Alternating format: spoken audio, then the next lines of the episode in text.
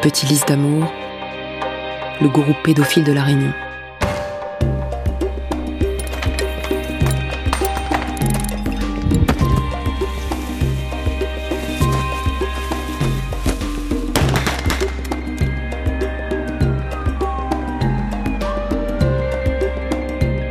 Vous écoutez Archipel du crime. Deuxième épisode.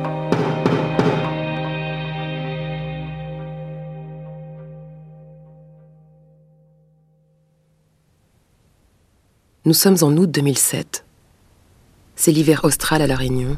La Terre se met à vaciller, les secousses sont de faible intensité. C'est assez classique sur cette île volcanique de l'océan Indien. Le 4 août, dans le journal de l'île, qui est un des quotidiens locaux, on lit La Réunion a encore tremblé. Mais c'est écrit en petit, car un autre événement barre la une. Un autre cataclysme vient de se produire à Saint-Denis de la Réunion, le chef-lieu du département. Pour la deuxième fois en un mois, un garçon de 12 ans, Alexandre Telaïr, a été kidnappé par les membres d'une secte religieuse. Il y a urgence. Le gourou, surnommé Petit Lys d'amour, est un pédocriminel notoire. Le journal télévisé de 20h sur France 2 consacre un reportage à cet enlèvement. C'est dans cet appartement en plein centre de Saint-Denis que l'enfant a été enlevé hier en fin d'après-midi. Une opération commando orchestrée par cinq hommes vêtus de noir et cagoulés.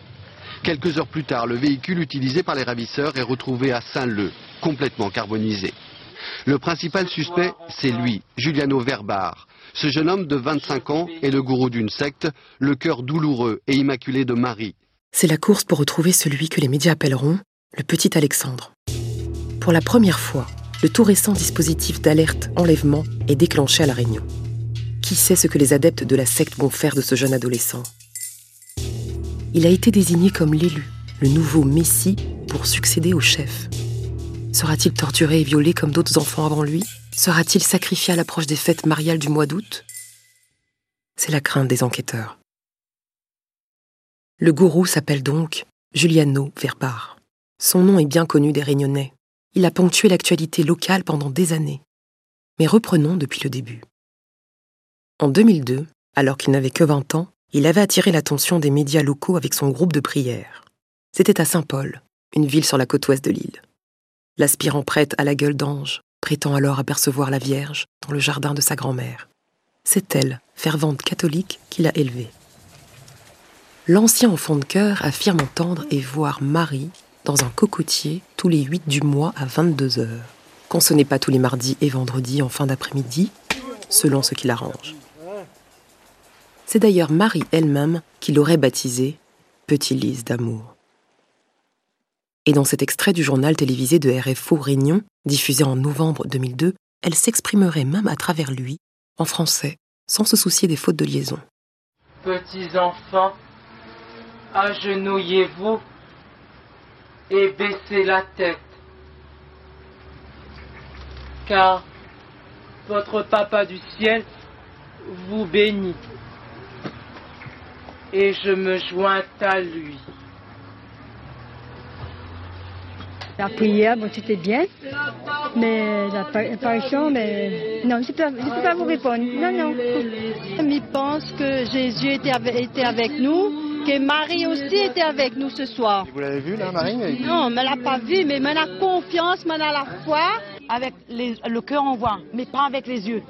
Si on regarde seulement avec les yeux, nous sommes incrédules et on ne connaît rien.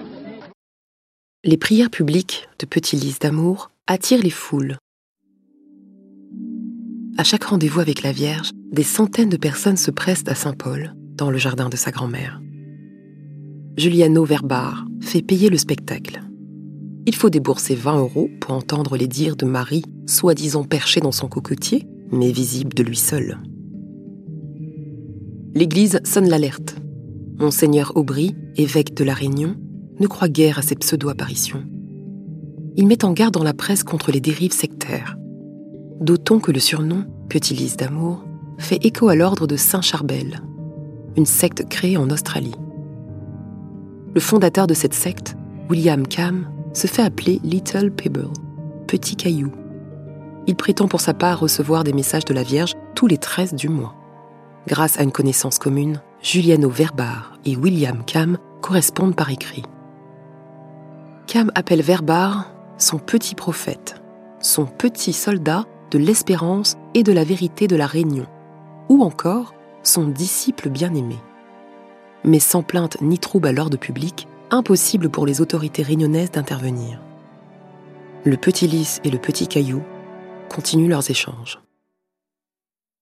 Giuliano Verbar n'a aucune difficulté à fonder son association qu'il nomme Cœur douloureux et immaculé de Marie. Sa communauté rassemble un noyau dur de plusieurs dizaines d'adeptes qui le vénèrent. Ils occupent tous ensemble une petite maison à Pitan-Saint-Leu, dans l'ouest de l'île de la Réunion. Ils y passent des journées entières à prier. Des baptêmes, des mariages et des processions y sont organisés. Une équipe de l'émission Complément d'enquête a pu s'y rendre. Aujourd'hui, un couple d'agriculteurs a repris la propriété. Tous deux se souviennent des cérémonies organisées ici.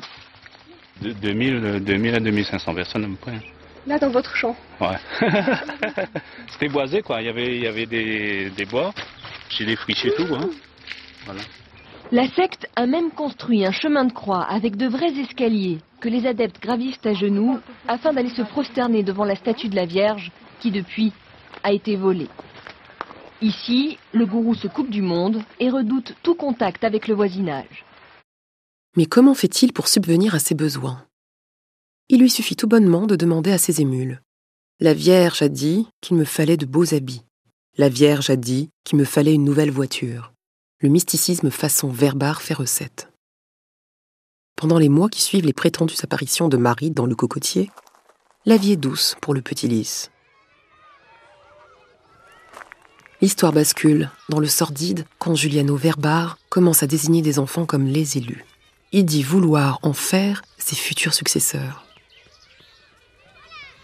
Ses premières victimes connues sont deux frères, les fils de la trésorière de l'association. L'un est à l'école primaire, l'autre au collège. Le gourou convainc leurs parents de laisser les garçons dormir avec lui. Leur avocate racontera plus tard qu'il terrorisait les marmailles. Si vous parlez, il vous arrivera des malheurs. Si vous parlez, votre famille sera décimée par la foudre. Mais au mois d'août 2003, les enfants se confient à leurs parents. Ils décrivent des agressions sexuelles répétées pour le cadet et plusieurs viols pour l'aîné. Membres de la secte, les parents sont sidérés. La parole de leurs deux fils l'emporte sur l'emprise du petit lys d'amour. Ils portent plainte. Le gourou est arrêté. L'homme a beau nier les faits. Le témoignage circonstancié des enfants est jugé crédible. Le guide spirituel est placé en détention provisoire. Il cherche à s'évader par tous les moyens. Il peut compter à l'extérieur sur de nombreux soutiens, dont celui de son amant, Fabrice Michel, qui est en quelque sorte le deuxième cerveau de la secte. Giuliano Verbar, affabulateur en diable, parvient à ses fins en août 2004. Tremblant comme une feuille, le gourou se confie à un gardien de prison. Il affirme avoir été violé sous la douche par un autre détenu. Il reconnaîtra des années plus tard avoir menti, mais sa ruse fonctionne. Il est libéré et placé sous contrôle judiciaire. Pendant deux ans, avec sa communauté, ils se font très discrets. En rupture avec l'Église catholique, le petit lys d'amour continue à communiquer avec ses contacts australiens. Sombre coïncidence, au même moment, son homologue William Cam est lui aussi poursuivi pour agression pédocriminelle. Ça n'empêche pas le petit prophète réunionnais de prendre du galon. En juillet 2006, il est nommé évêque de l'ordre de Saint-Charbel. Pour lui qui avait été écarté du séminaire, c'est une revanche. Trois mois plus tard, le procès de Giuliano Verbar s'ouvre à Saint-Denis de la Réunion. Mais le box des accusés est vide. Le chef spirituel est en cavale. Il fait désormais l'objet d'un mandat d'arrêt, mais ses complices le cachent de planque en planque dans plusieurs maisons de l'île. Au Maïdo, au Tévelave, à Cambourg. Le 23 octobre 2006, c'est par contumace que la cour d'assises le condamne à 15 ans de réclusion criminelle pour viol et agression sur mineurs.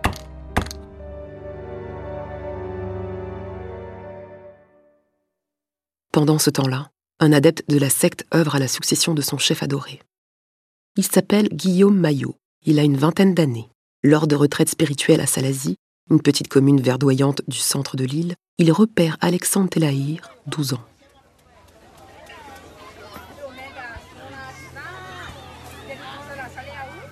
Très pieux, le jeune Zoreille prépare sa confirmation et rêve de devenir prêtre. Maillot assure pouvoir l'aider. Le lundi 9 juillet 2007, il passe lui rendre visite dans la petite ville de Sainte-Suzanne. Alexandre est en vacances chez son oncle et sa tante. Il le convainc de monter à bord d'une voiture. Il veut à tout prix lui présenter quelqu'un. Alexandre obtempère et monte dans le véhicule.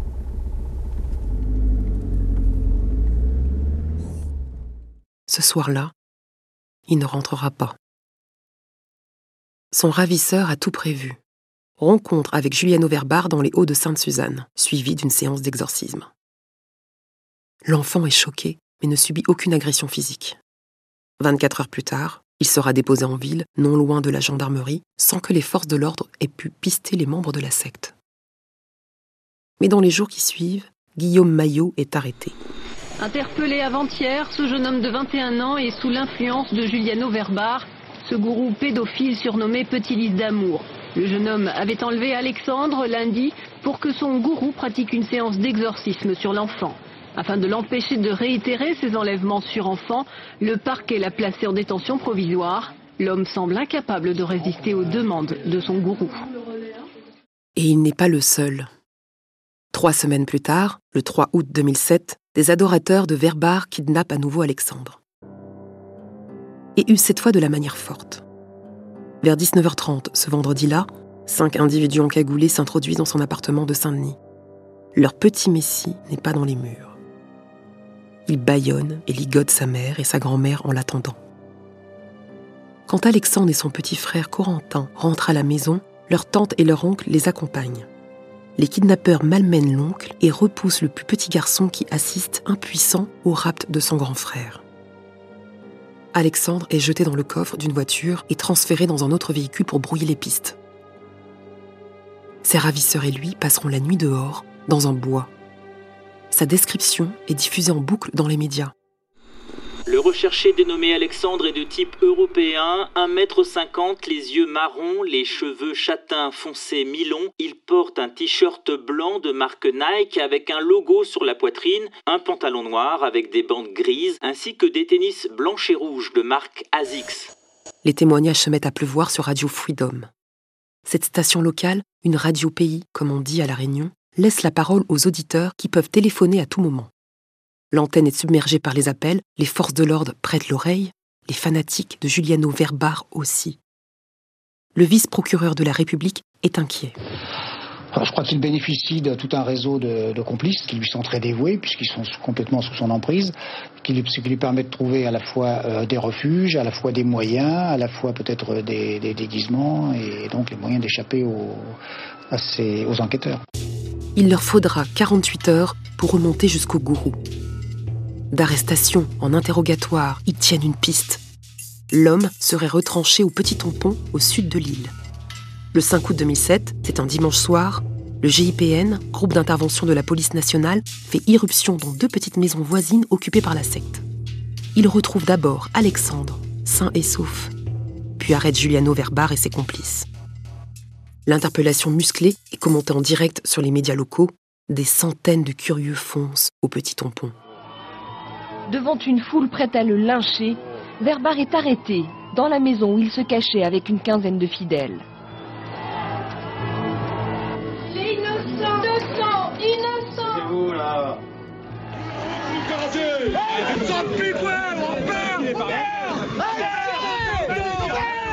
À Menalu, on va lui faire sa fête. Toute la soirée, les insultes ont fusé en direction des ravisseurs et de Petit Lys d'amour. Pendant plus de trois heures, dans la fraîcheur du petit tampon, près de 600 personnes sont restées debout, tentant en vain d'apercevoir les kidnappeurs d'Alexandre. Les ravisseurs sont interrogés. Beaucoup sont placés en détention provisoire. Parmi les personnes arrêtées, on trouve un professeur, une retraitée de la sécurité sociale, un fonctionnaire municipal. On est loin du gang de criminels. Tous ont agi sous emprise. Dès le lendemain, le secrétaire d'État à l'outre-mer, Christian Estrosi, annonce la dissolution de la secte du cœur douloureux et immaculé de Marie. Mais Giuliano Verbar n'a pas fini de faire parler de lui. En février 2008, il est à nouveau jugé pour le viol des deux enfants de la trésorière. Le procès se tient à huis clos, mais la mère des victimes s'exprime au micro de RFO Réunion. Sa parole, rare, fait la lumière sur le lavage de cerveau qu'elle a subi. Il faut que Juliano Verbar se rende compte du mal qu'il a fait à nos enfants. Vous faisiez partie de la secte du cœur douloureux et immaculé de Marie. Euh, vous avez coupé euh, tout lien avec euh, cette secte? Oui, tout, absolument tout. Depuis 2003, dès qu'on a remarqué qu'il y avait euh, des comportements bizarres. À l'intérieur de la secte, on ne peut pas parler, on ne peut pas réfléchir parce qu'il y a la pression de Verbar avec toutes ces manipulations diaboliques. Donc on n'a pas le temps de réfléchir, on n'a pas le temps de poser des questions. Euh, c'est lui qui commande, c'est lui qui dirige tout et on est vraiment euh, robotisé quoi. Comme lors du premier procès, celui dont il était absent, la cour d'assises le condamne à 15 ans de réclusion criminelle pour viol et agression sur mineurs. Dans l'année qui suit, il est incarcéré dans le tout nouveau centre pénitentiaire de Saint-Denis, la prison de Domingeau. Son amant, Fabrice Michel, et le père de ce dernier y sont transférés aussi dans l'attente d'être jugés. Domingeau est présenté comme l'un des centres les plus modernes de France, à ce détail près qu'il ne dispose pas de filets antiaériens. Ils sont jugés trop chers compte tenu des normes anticycloniques. Et le 27 avril 2009,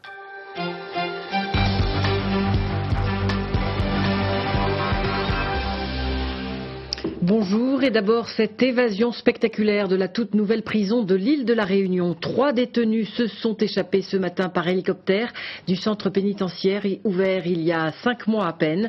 Des complices ont détourné un hélicoptère touristique qu'ils avaient réservé pour une balade. Les fugitifs sont des détenus célèbres puisqu'il s'agit de trois adeptes d'une secte incarcérée pour viol de mineurs. Parmi eux, le gourou se faisant appeler Petit Lys d'amour qui avait enlevé et séquestré un garçon de 12 ans. Que s'est-il passé ce matin-là? Le mécanicien Stéphane Libel et le pilote d'hélicoptère Yann Morvan sont appelés pour un vol de routine. Leur mission? Récupérer trois couples de touristes dans le verdoyant cercle de Mafat, au cœur de l'île, et les déposer sur la côte. Pas un nuage à l'horizon, la fenêtre météo est parfaite. À Mafat, seuls trois voyageurs se présentent au rendez-vous. Bandana sur la tête et épaisse moustache, ils prétextent que leurs compagnes n'ont finalement pas voulu se joindre à eux. Voilà les cinq hommes dans les airs, direction la rivière des Galets. Très vite, les trois passagers s'en prennent à coups de crosse au mécano, puis au pilote, qui manque de percuter une falaise. Yann Morvan relève l'appareil in extremis et pense immédiatement à un attentat. Que faire? Il envisage un instant de cracher l'appareil dans un lieu désert pour épargner des victimes innocentes. Il s'approche de lignes à haute tension et s'apprête à mettre son plan en exécution, lorsque le commandant lui ordonne de mettre le cap sur la prison de Domingeau. Le pilote racontera plus tard avoir été aspergé d'essence pendant le trajet, alors que l'un des pirates de l'air jouait avec son briquet. Pendant ce temps-là, au centre pénitentiaire de Saint-Denis, Juliano Verbar, Fabrice Michel et son père guettent leurs acolytes. L'opération millimétrée a été organisée dans les mois précédents grâce à l'échange de petits papiers avec des fidèles venus au parloir. L'hélicoptère se positionne au-dessus de l'étroite cour de promenade, canon sur la tempe. Yann Morvan parvient à faire descendre l'appareil. Une démonstration de précision et de sang-froid. Les preneurs d'otages, qui entre-temps ont retiré leurs bandanas, leurs fausses moustaches et leurs perruques, jettent une corde et des armes. Les trois prisonniers attrapent les pistolets tiennent les autres détenus à distance et grimpent à bord de l'appareil. L'évasion aura duré 40 secondes. Craignant d'être abattu une fois à terre, Yann Morvan simule un atterrissage catastrophe au lieu qui lui est indiqué pour se débarrasser au plus vite des agresseurs. Ça fonctionne.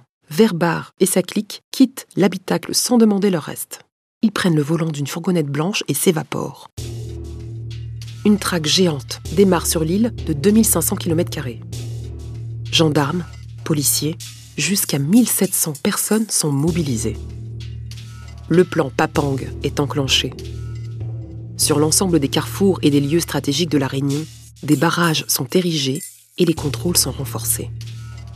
La section de recherche de la gendarmerie de Saint-Denis dispose d'un organigramme précis de la secte. Les adeptes sont interrogés, tous leurs domiciles connus sont perquisitionnés. La stratégie paye.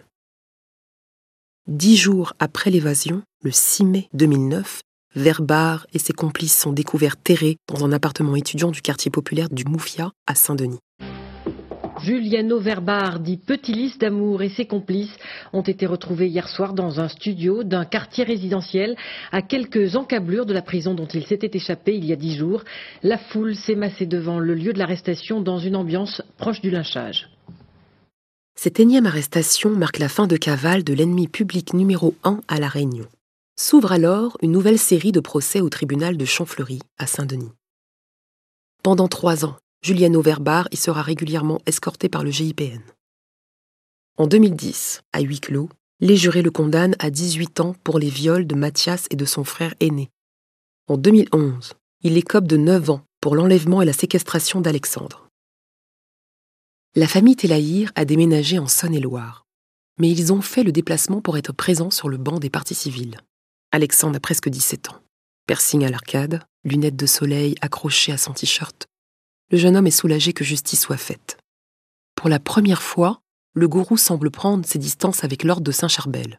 Et pour la première fois aussi, il demandera pardon à ses victimes. Notamment après avoir entendu le récit du petit Corentin, encore traumatisé par le rap de son grand frère Alexandre. La saga judiciaire Verbar se referme en 2012 avec le procès pour évasion de la prison de Domingo. Les médias locaux ne perdront pas une miette de ces deux semaines d'assises rocambolesques. Au deuxième jour d'audience, le manipulateur hors pair avouera qu'il n'a jamais vu qui que ce soit dans le cocotier du jardin de sa grand-mère. La révélation, Giuliano Verbar n'a jamais eu de vision. Après avoir renié la secte, le gourou tombe le masque et dit « J'ai fait beaucoup de mal à cause d'elle, j'aurais dû leur dire que je ne voyais, que je n'entendais rien. » L'un de ses avocats lance à la barre que le petit lys d'amour est mort. Juliano Verbar reconnaît sa culpabilité et dit vouloir aller de l'avant, être incarcéré en métropole et reprendre des études. Le 1er juin 2012, son ultime condamnation tombe. Avec son compagnon, Fabrice Michel, ils écopent de 13 ans de prison pour évasion, séquestration et détournement d'aéronefs. Les deux hommes sont transférés dans l'Hexagone. La peine de Juliano Verbar est ramenée à 32 ans, celle de Fabrice Michel à 30 ans. Quelle nouvelle depuis? Pas grand-chose. À ce jour, ils ne souhaitent s'exprimer ni sur leur lieu, ni sur leurs conditions de détention. Seule certitude, jusqu'en 2019 au moins, ils étaient l'un et l'autre emprisonnés en Charente-Maritime à la maison centrale de l'île de Ré, bien loin des tremblements de terre réunionnais.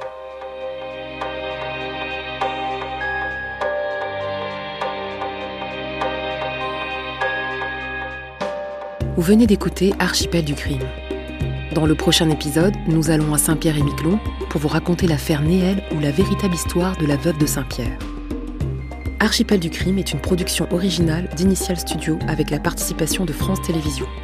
Elle a été écrite par Léa Santacross, réalisée, montée et mixée par Arnaud Forest et Karen Bunn. La musique et le sound design sont signés Samuel Hirsch. La production et la direction éditoriale ont été assurées par Elisa Mignot, la production déléguée par Marc Silam. Et c'est la voix de Stana Roumiak qui vous a raconté cette histoire, avec la participation de Patrice et Lydie Kozak.